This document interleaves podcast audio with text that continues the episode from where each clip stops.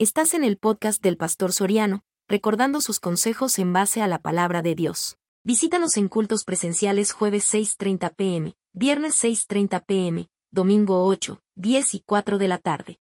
En la palabra, haga partícipe de toda cosa buena al que lo instruye. Padre y buen Dios, te damos muchísimas gracias.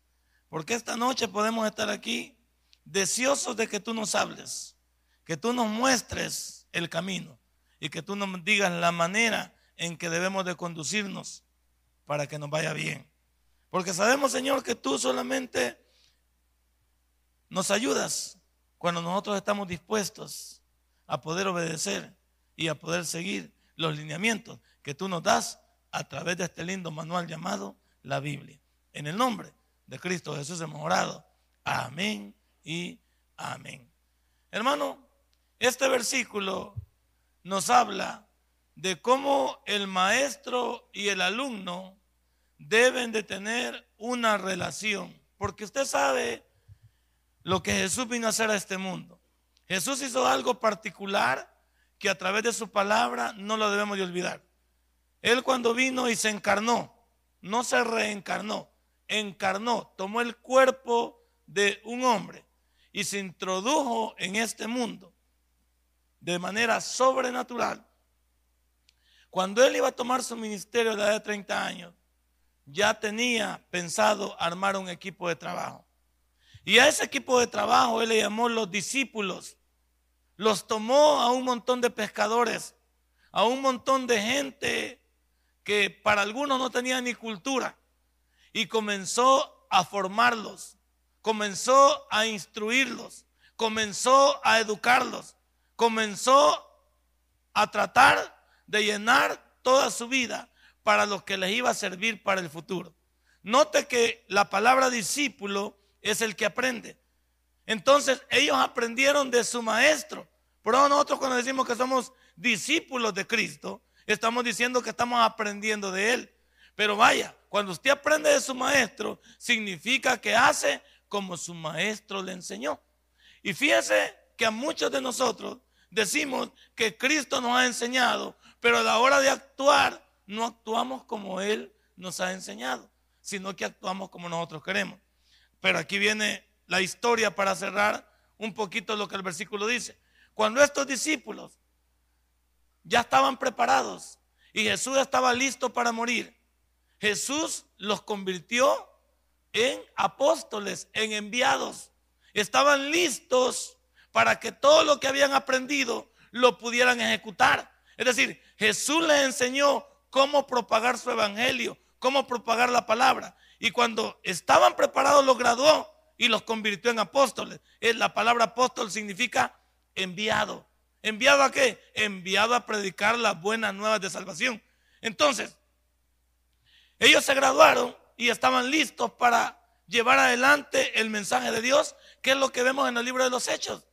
En el libro de los Hechos vemos que cuando Jesús se va, realmente ellos quedan aquí y comienza el, capítulo 1 de Hechos, versículo 8, decir, pero recibiréis poder cuando haya venido sobre vosotros el Espíritu Santo y me seréis testigos en Judea, en Samaria y hasta lo último en la tierra. Es decir, iban a tener que poner en práctica lo que habían aprendido a pesar de todas las inconveniencias que el mundo les iba a presentar.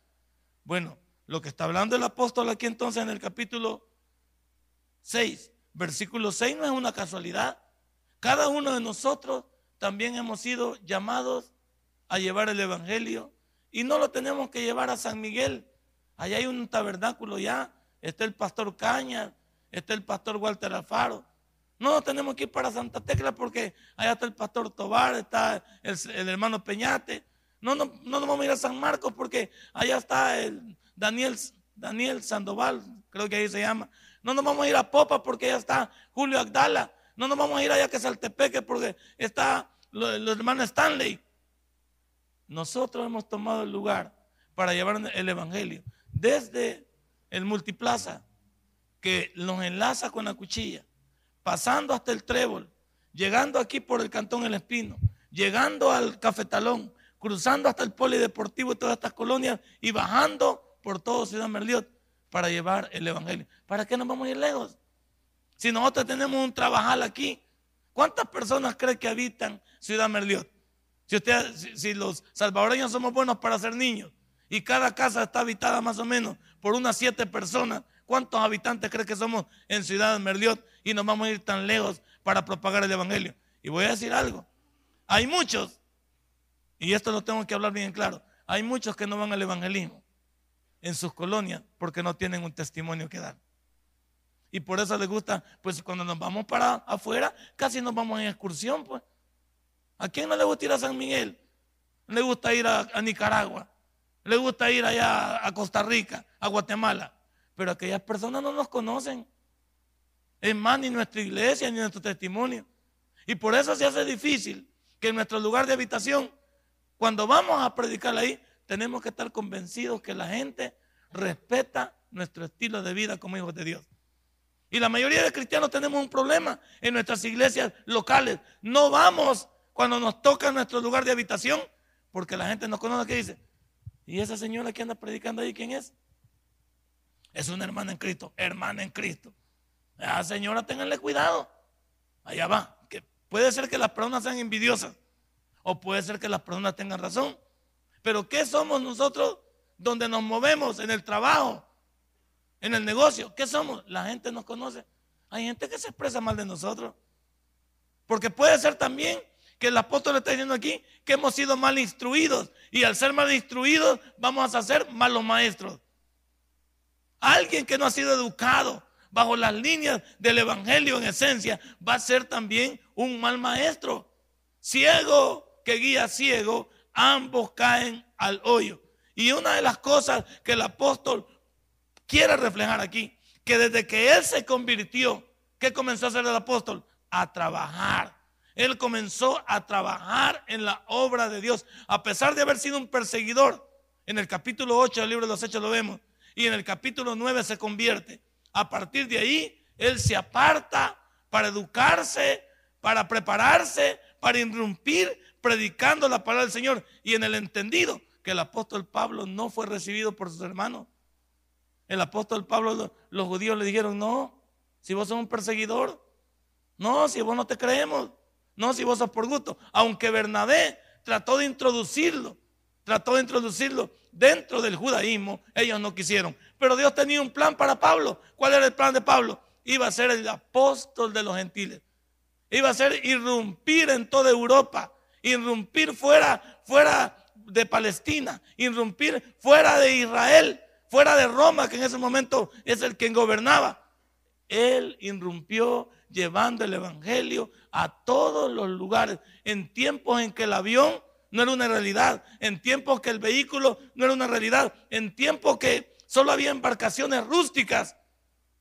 Este hombre llevó el Evangelio por todos los lugares conocidos. ¿Cuántos viajes hizo este hombre? ¿Alguien sabe? Hizo cuatro viajes, aunque el último lo hizo en cadenas. Es decir, ya, ya iba preso porque él había solicitado apelar a Roma. Pero sin embargo este hombre aprovechó su vida al máximo. Se preocupó por, por llevar el Evangelio a lo más recóndito del mundo. Aquí te quiero preguntar a ti y te quiero preguntar a mí. Cuando lleguemos al cielo, ¿qué crees que Dios nos va a preguntar? no nos va a preguntar cuántos cultos fuimos, no nos va a preguntar en cuántos cultos servimos, no nos va a preguntar, bueno, cuántas Biblias compraste, ¿sabe qué nos va a preguntar? ¿Qué hiciste por mí? Y cuando Él nos pregunte qué hiciste por mí, significa a cuántas personas tú les hablaste del Evangelio que tú recibiste en tu corazón como hijo de Dios. Porque algunos tenemos un problema. Nos hemos quedado callados con lo que sabemos. Y por eso ya es bien fácil criticar a un muchacho de las pandillas. Sí, que estos bichos que no cambian, que lo maten. Permítame. ¿Ya les hablamos? Si ya les hablamos, es responsabilidad de ellos. Pero hay algunos que simplemente los ignoramos. Como ese muchacho que fuimos aquí, va. Eso, eso no es nuevo. Eso pasó hace más o menos dos años y medio en esta iglesia. Y su servidor iba involucrado en eso. Fuimos ahí por esas canchitas y, de repente vimos a un muchacho tatuado, pero tatuado de pie a cabeza. Y nadie se le acercaba al muchacho, todos por las orillas. todos por las orillas, predicándole al, Y entonces el bicho se levanta y dijo, bueno señores, y a mí no me van a hablar, pues. ¿Cuál es el miedo? Dijo, y a mí no me van a hablar. Y ahí andaba yo. Y hasta yo me había hecho loco también. Entonces vengo yo y me le acerco y le digo, joven, perdona por haberte ignorado. No era lo correcto porque la vida no, no, no nos manda a hacer acepción de personas. Discúlpanos por haber sido maleducados. Pero yo te voy a, te voy a expresar lo que la Biblia dice con respecto a tu vida de hoy en adelante. Y es tu responsabilidad. Después de que yo te hable, es tu responsabilidad la decisión que vas a tomar. Si vas a rechazar a, mi Salvador o lo vas a recibir en tu corazón. Pero el muchacho tenía razón. ¿Cuántos de nosotros sabemos que ya se, se andan moviendo por aquí cosas malas? Pero solo criticamos, sí que esta bicha cara prostituta, sí que este marihuano, sí que este bolo, y sí que este bicho parece pandillero. ¿Ya le hablaste? Y recuerda que cuando agarren ellos cuerda y cuando estemos nosotros, ya no lo vamos a soportar. Pero hay cosas que las podemos arreglar, incluso con un saludo. ¿va? ¿Qué tal si buena mañana te encuentras un, tipo de estas personas que las llamas anómalas de la sociedad y les dices, buenos días, Cristo te ama? Y Dios en este instante me ha mandado darte una palabra, una palabra de aliento para tu vida. ¿Quisieras tú escuchar lo que Dios tiene para, para ti esta mañana? ¿Qué, pero ¿qué es lo que hacemos cuando vemos a alguien que viene con actitud anómala para detrás? Nos cambiamos de cuadra. Según nosotros no se puede pasar para el otro lado del también. Cuando este es como los animales. Cuando usted les muestra miedo, ellos, ellos perciben el miedo. Un animal, fíjese que hay, alguna, hay animales que le sacan guinda a uno, pero, pero es por, pura, por puro instinto de ellos. Y ya cuando llega cerca de usted el, perrito le dice, Mica, va. No le, no le iba siguiendo para morderlo. Simplemente porque usted se corrió. Y el, perro pues agarra, agarra corriente, va y camina. ¿Por qué? Porque él es en base a instinto. Él no tiene razón, pero percibe. Y hay perros que, que solo ladran y ladran como una actitud de prevención. Dice, no te acerques por mi terreno. Es como la, esa, esa cascabel, pues. Ella no lo quiere morder a usted. Por eso cuando oye algo que se acerca por su camino, ella comienza a sonar eso. ¿Para qué? Para advertirle, por este lado no vayas. Pero como algunos somos necios, ella suena a su cascabel y dice, por aquí no, porque no te quiero morder, porque si la pierna tuya viene en dirección a mí, yo lo que voy a hacer es defenderme y te voy a agarrar. ¿Cuántos de nosotros entonces? Aquí en Ciudad Merliot, mire cuántas sillas vacías hay. ¿Usted cree que no pudieran venir más personas aquí si nos preocupáramos más nosotros? No me lo deje solo a mí. Si nos preocupáramos, porque usted vive en este vecindario. Usted conoce su pasaje, usted conoce su comunidad y sabe cómo puede impactar la vida de los demás. Estamos haciendo el trabajo que dice el capítulo 6, versículo 6. El que es enseñado en la palabra, haga partícipe de toda cosa buena al que lo instruye. ¿Qué, mejor orgullo tiene el que instruye que el discípulo supere al maestro? Y no ha pasado muchas veces de que uno es, es una ventana nada más, pero otro se va a convertir en una maravilla a la hora de predicar. ¿Cuántas personas ha pasado con eso? Pero ¿cuántos nos hemos hecho ajenos a lo que Dios quiere para nosotros? ¿Cuántos de nosotros no hemos abierto la boca?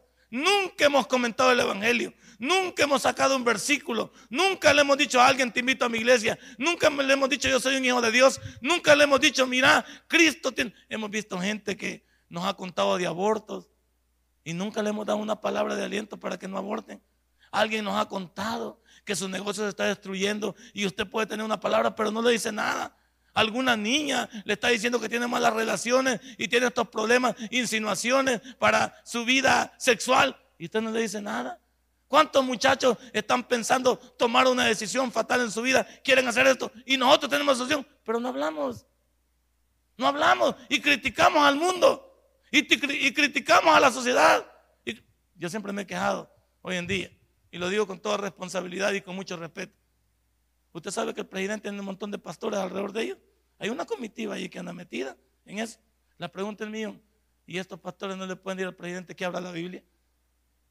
Esta pregunta le viene al presidente. Señor presidente, usted se ha preguntado por qué lo hacen jurar a usted sobre una Biblia cuando toma su mandato.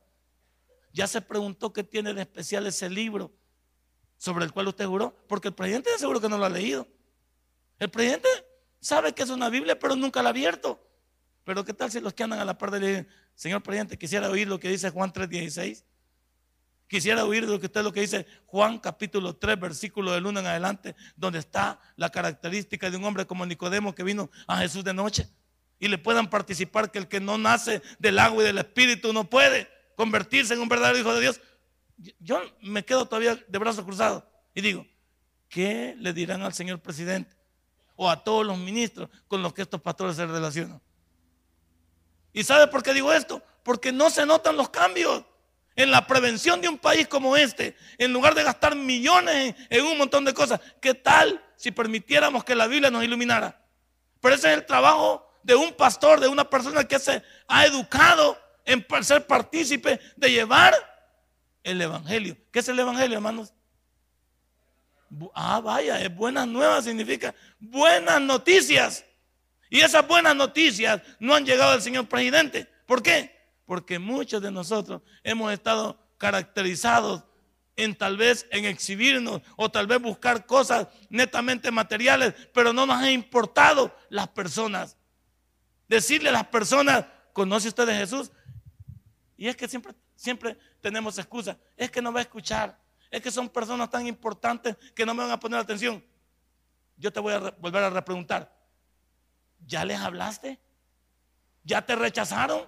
¿O simplemente está en tu subconsciente? Es que me van a decir, ¿ya te dijeron? Es que no me van a oír, ¿no te oyeron? Es que el problema nuestro es que las excusas no nos permiten avanzar. No hemos dicho nunca nada. Y por eso te digo, hay un montón, montón de muchachos de las pandillas que no creas que no están esperando el Evangelio. Y pueden haber malos de malos, sí los hay, porque de, todo hay. Pero hay gente deseosa de escuchar de Dios. Y yo te lo he demostrado cuando hemos ido a varias comunidades. La gente no respeta nuestro Evangelio. Pregunta por nosotros, nos dice, pero también están atentos a quienes somos. Y el, y el testimonio de una persona no se puede esconder. El testimonio de una persona es lo que lo, lo identifica a usted porque somos cartas leídas por el mundo. Entonces en esta noche, ¿cuál es la invitación de este pastor? Estamos trabajando en pro de llevar el Evangelio para que otros se puedan convertir al Evangelio y nosotros podernos reproducir en uno igual que, igual que este servidor. Algunos ya vamos de camino. ¿Y qué vamos a dejar para este mundo? Aquellos que llevamos de camino. Aquellos que ya tenemos nuestros dillitas un poco contados. Porque pues nuestra vida cada momento se va cortando. Ya trabajamos por dejar un repuesto. Ya trabajamos por dejar a alguien que anuncie el Evangelio. Ya trabajamos en alguien para, para que la palabra no se detenga, para que siempre siga fluyendo el Evangelio. Hay muchos que no nos hemos preocupado. Igual que en este país nos estamos llenando de gente, de gente adulta y los jóvenes están matando. O sea que la sociedad del futuro no se ve nada bueno. No se ve nada bueno y aunque haya jóvenes del futuro, tampoco hay educación. Y eso nos va a permitir no ser tercermundistas, nos va a permitir ser latifundios, creo yo. Latifundistas. Donde realmente no nos vamos a levantar. ¿Por qué? Porque no ha habido personas encargadas no de criticar, que es lo más fácil, enseñar. Porque alguien le puede ir, hey, y vos un gran bolo, enséñame cómo salir del alcoholismo, pues. Enséñame, pues. Vos que ya saliste, decime cómo saliste. Explícame tu testimonio. Es fácil decirle, esta prostituta. ¿Sabes que la prostituta puede ser una vez porque le gusta eso o otra puede ser porque lo hace por necesidad? Ponte a pensar también en todo lo que la sociedad también ejecuta y muchos de los cristianos somos buenos para criticar. Mira lo que dice Primera de Corintios capítulo 12, versículo 28. Usemos la Biblia. Hoy la vamos a utilizar bastante. 1 Corintios capítulo 12, versículo 28.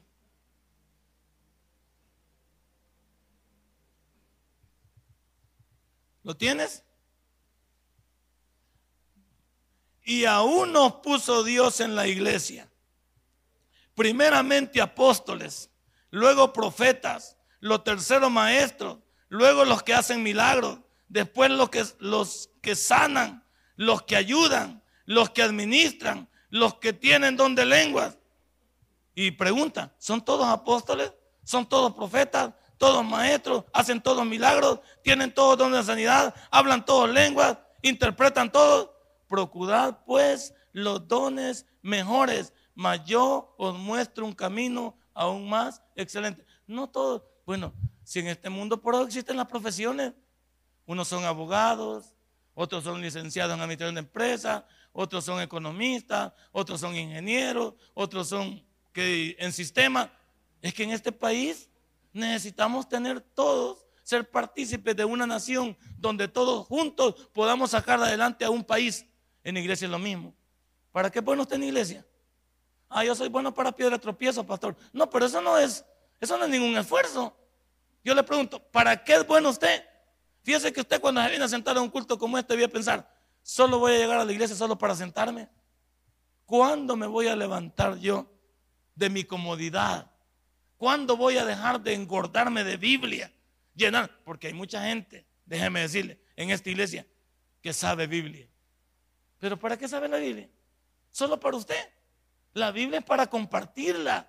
La Biblia es para, para, para llevarla por todos los lugares. La Biblia es para, para desparramarla por todo se llama. Pero hay muchos que nos hemos acostumbrado a venir a la iglesia y no sabemos ni, ni qué don tenemos dentro de la iglesia.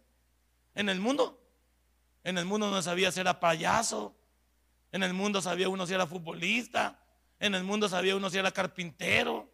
Por eso es que la gente, nuestros padres, cuando no nos veían nada que hacer en el estudio, ¿qué nos decían?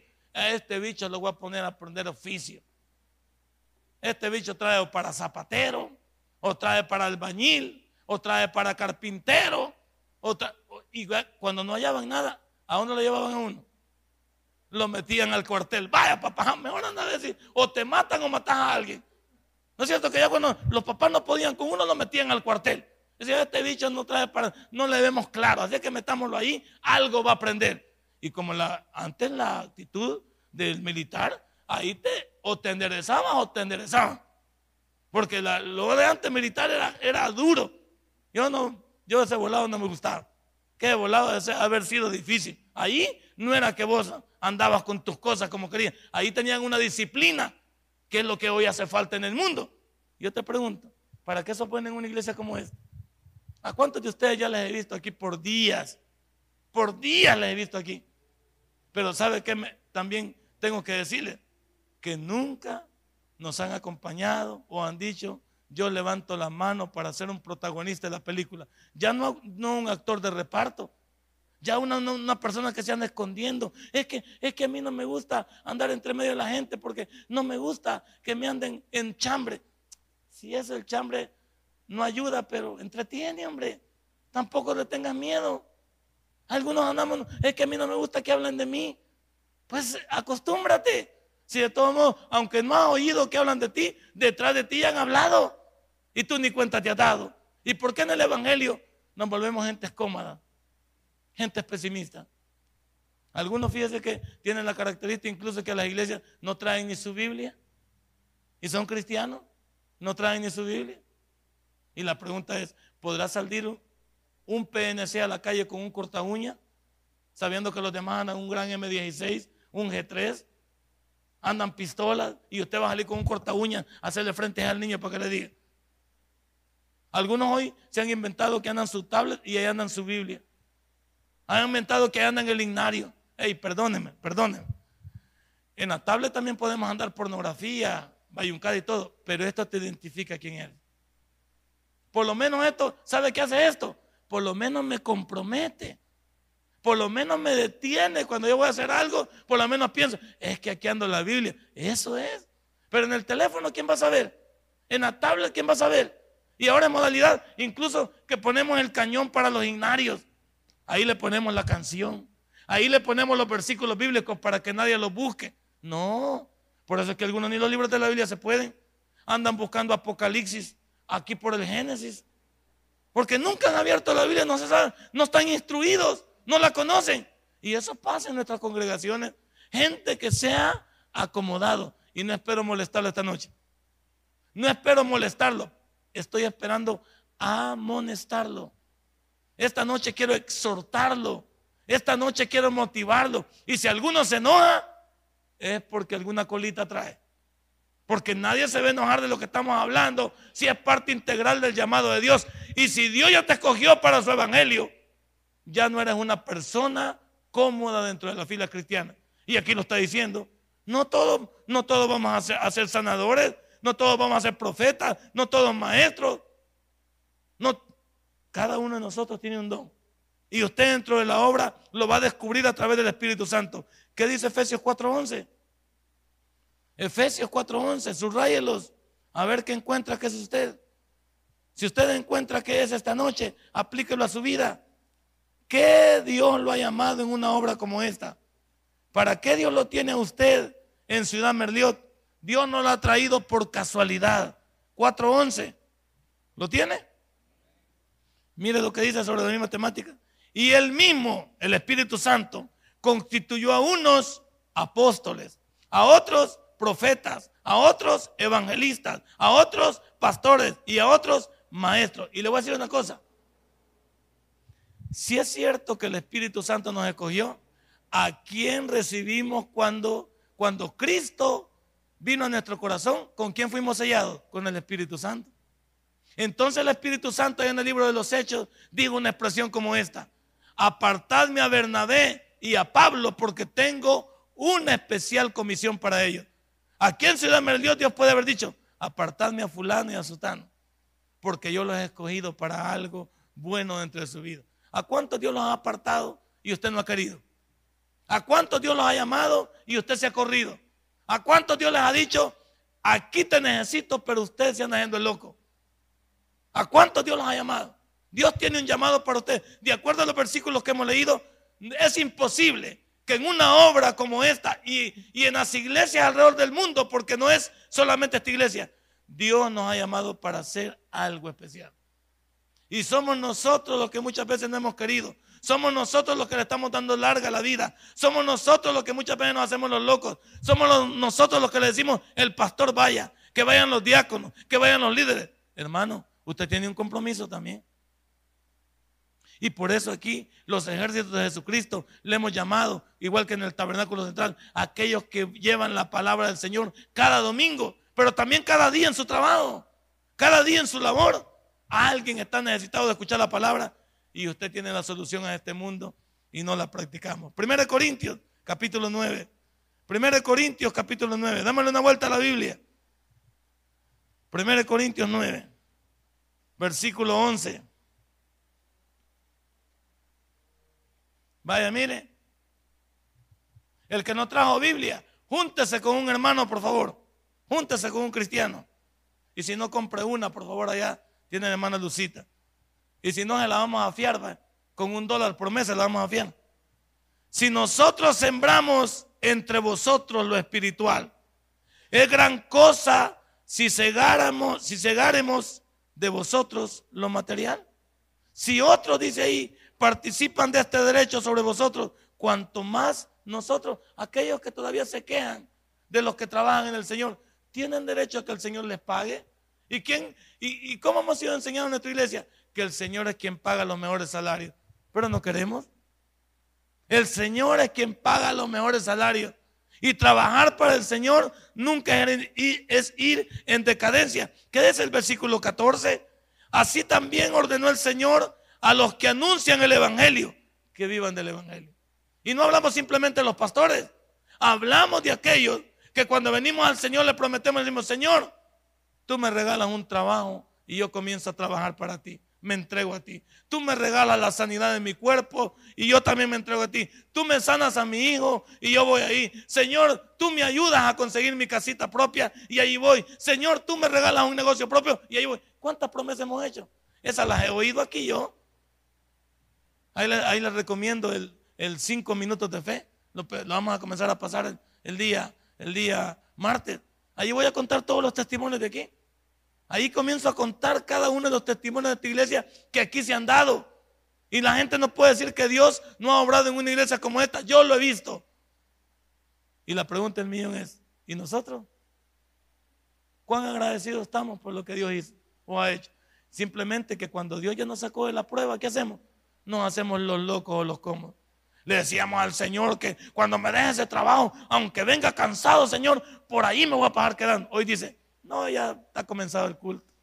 Me voy durmiendo. No, ahí mañana voy a ir. No, hoy no puedo. Es que me llamaron horas extra. Es que tengo... ¿Qué dijiste al principio cuando te comprometiste con Dios? Es que nosotros somos buenos para prometer. Pero a la hora de, cumplir, ahí es donde somos los malos. En la vida así es, así es el ser humano. El ser humano es de promesas, pero nunca cumple. ¿Qué dice 1 Corintios 10, 16? 10, 16 de 1 Corintios.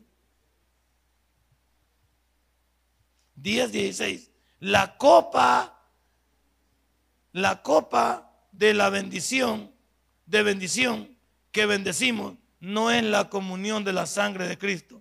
El pan que partimos no es la comunión del cuerpo de Cristo. Siendo uno solo el pan, nosotros, con ser muchos, somos un cuerpo, pues todos participamos de aquel mismo pan. Nos habla del ministerio. La iglesia somos todos los que estamos aquí. La iglesia somos todos los redimidos con la sangre de Cristo. Por eso Él nos dejó esa enseñanza, que todos conmemoráramos, recordáramos de que Él había venido a morir, a resucitar, se fue a la diestra del Padre, está intercediendo por nosotros y viene pronto por su iglesia. Y cuando venga, fíjese, fíjese qué irónico, cuando nosotros, Cristo venga por nosotros, ¿a dónde vamos a ir? Al tribunal de Cristo, vamos a ir al primer evento en el cielo. ¿Y qué es el tribunal de Cristo? Dios nos va a preguntar qué hicimos y a qué tenemos derecho allá. Algunos, como dije en la sesión pasada, el culto pasado, vamos a llegar de panzazo al cielo. Y Dios va a decir, pasa adelante. Pero como que tengas corona, no tenés nada. Porque en el, ahí en la tierra solo de mirón andaba. Solo andaba como algunos que van a, los evangelismos, ¿se ha fijado? Van al evangelismo, pero con una charamusca o con una Coca-Cola y un, y un pedazo de semita. Y andan caminando. Otros eh, eh, es punto de reunión para los novios, para andar de la mano y andar platicando. Otro es punto de reunión porque allí vamos, ahí te voy a contar un chambre una cosa. Hay gente que solo va a caminar, ¿se? Compra sus churros también. Compra sus... Hay gente que solo va a pasear o, a repartir tratados. Repartir tratados no es evangelizar. Eso no es evangelizar. Y después venimos con que, eh, ¿cuántos se convirtieron? Cuatro. Cuatro tratados que repartiste. Esas no son conversiones. Y como nosotros inflamos los, nosotros inflamos las estadísticas, siempre nos gusta que ¿cuánto ganaron por cinco? Bueno, ¿es cierto eso o no es cierto?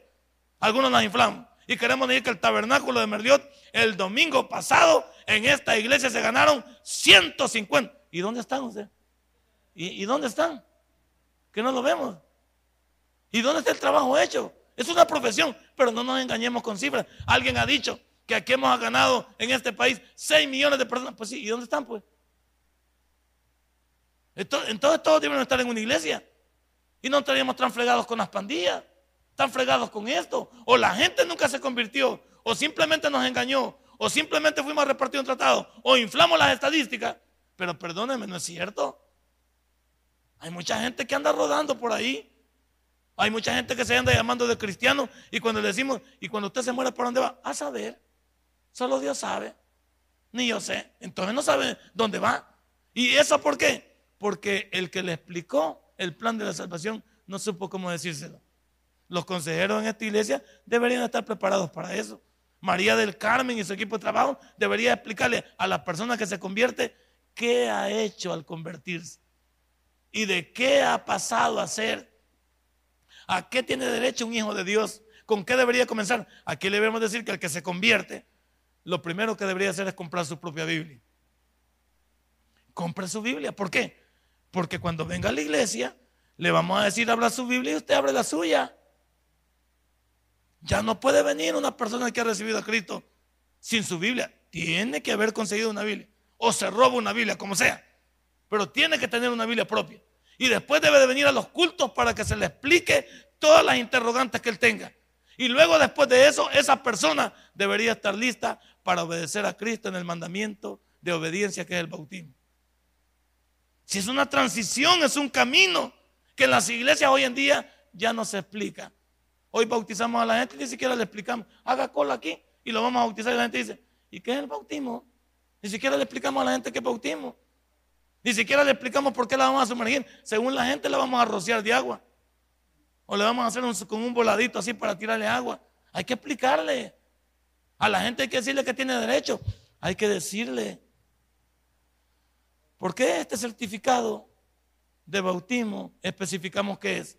Dice el tabernáculo bíblico bautista, amigos de Israel, de Ciudad de Dios, certifica que el hermano fulano de tal obedeció al mandamiento divino y ha sido sumergido en las aguas bautismales, confirmando su fe en nuestro Señor Jesucristo.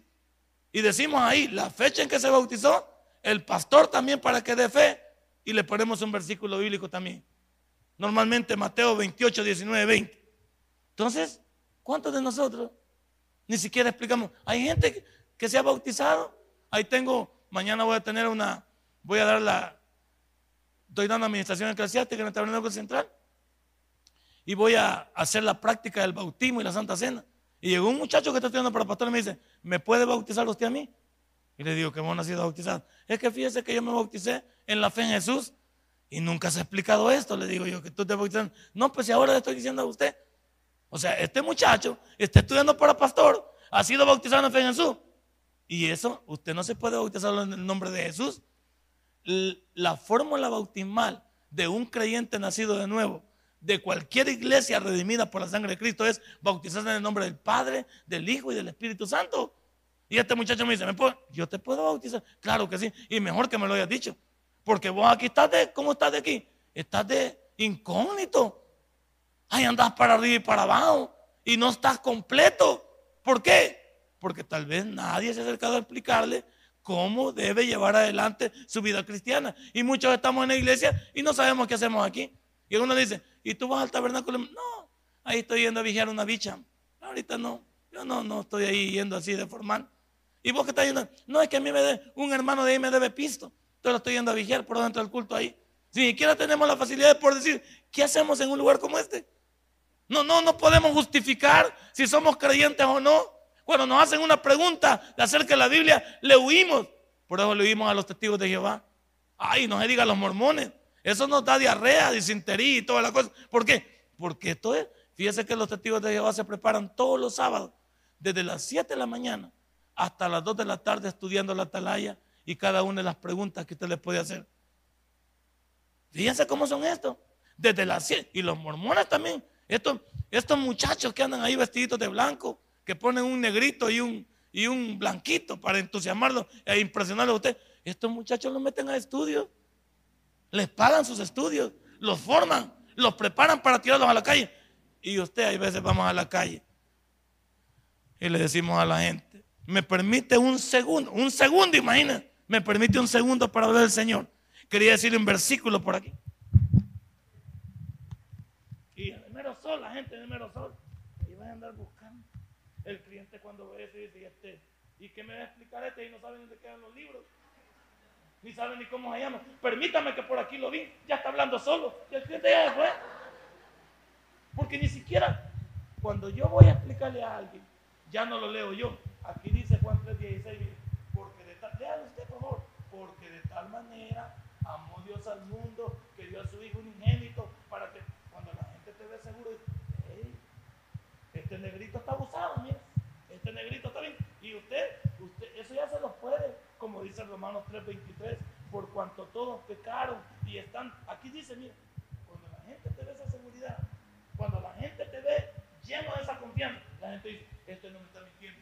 ¿Por qué? Porque cuando tú lees, la persona dice, este es lo que me está diciendo, a ver qué dice. ¿Por qué? Porque él no lo ve. Y para él el papel aguanta con lo que le pongan. Esta noche, ¿cuántos de nosotros no estamos preparados? Si ni quieren ni los libros de la Biblia se pueden, pues.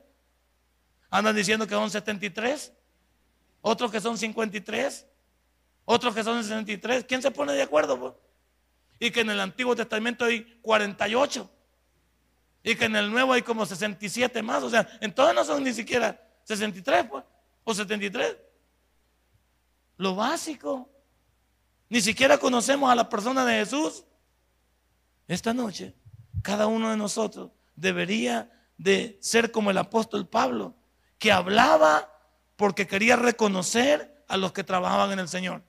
A Pablo le interesaba y decía él, mi gloria son aquellos que se han convertido bajo mi ministerio y al convertirse bajo mi ministerio predican la misma palabra como yo lo hago. Eso es lo que el apóstol Pablo decía. Mi gloria son aquellos que yo he ganado para mi Señor Jesucristo y que llevan la labor de llevar el Evangelio por todos los lugares. Por eso le encantaba Timoteo a él. Por eso le encantaba Tito a él. Por eso le encargaba Bernabé a él. Porque eran personas que se habían formado bajo su ministerio. Y eran personas que irrumpían en cualquier lugar. Fíjese que esa gente, en los tiempos de Pablo, cada vez que iban a un lugar, buscaban los lugares concurridos, mercados o plazas. Porque como ahí la gente estaba, y ahí comenzaban a hablar del Evangelio. Nosotros no. Nosotros andamos buscando casas que estén cerradas para no predicar. ¿Y sabe qué decimos? Todas están cerradas. Ya ni tocamos. Ya ni tocamos porque vamos al evangelismo y, nos damos por vencidos. Alguien está tomando y no le hablamos porque le tenemos miedo. Alguien está en la tienda ahí, está, está ah, atendiendo y usted no es capaz de interrelacionar con él. Cómprenle que sea un dulce. Cómprenle un churro y dígale, que quiere hablar del Señor. Y como ya le compró, ya usted formó como cliente, tiene derecho a hablar con él. Y cada vez que venga alguien, apártese y sigue hablando. Pero ¿cuántos no hacemos la labor? Vamos a la tortillería y en lugar de estar hablando carajadas, ¿por qué no hablamos del Señor? Contando lipidias y contando media bayuncada y media. Vamos al, vamos al hospital, al seguro social, a, esperar horas para que nos atiendan. ¿Por qué no lleva una Biblia? Y al que va sentado a la par suya, que va enfermo de cáncer, ¿por qué no le habla?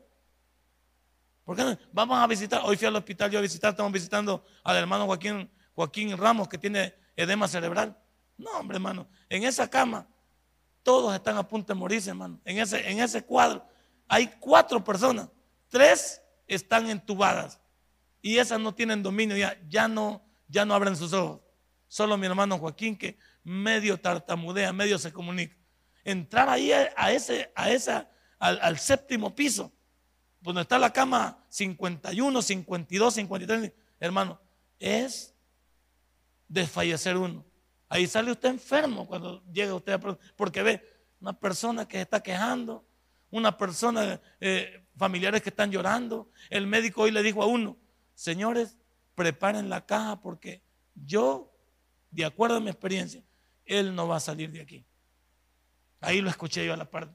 Señores, yo, como estaba entubado el caballero, pero está consciente porque debe estar escuchando él. Pues. Si ustedes quieren hacerme la pregunta, este caballero no va a salir de aquí. Vayan haciéndose la idea que él lo van a salir a enterrar. ¿Usted cree que esos cuadros no, no destruyen? Y yo voy a llegar ahí solamente a hacer mi, mi circo. No. Yo digo, respeto lo que dice el médico, lo que dice la enfermera, pero Dios es capaz de hacer cosas sobrenaturales en la vida de cada quien. Tenemos que llegar a dar confianza a la persona. Tenemos que estimularlo a que conozca el Evangelio. ¿Y cuántos de nosotros llegamos a lugares como este y no hablamos? La gente está a punto de morir si no, no la sacamos de su ignorancia. La persona está a punto de matar a alguien y no lo podemos detener para que no lo haga. La persona está a punto de, de suicidarse y no, es que no hablamos.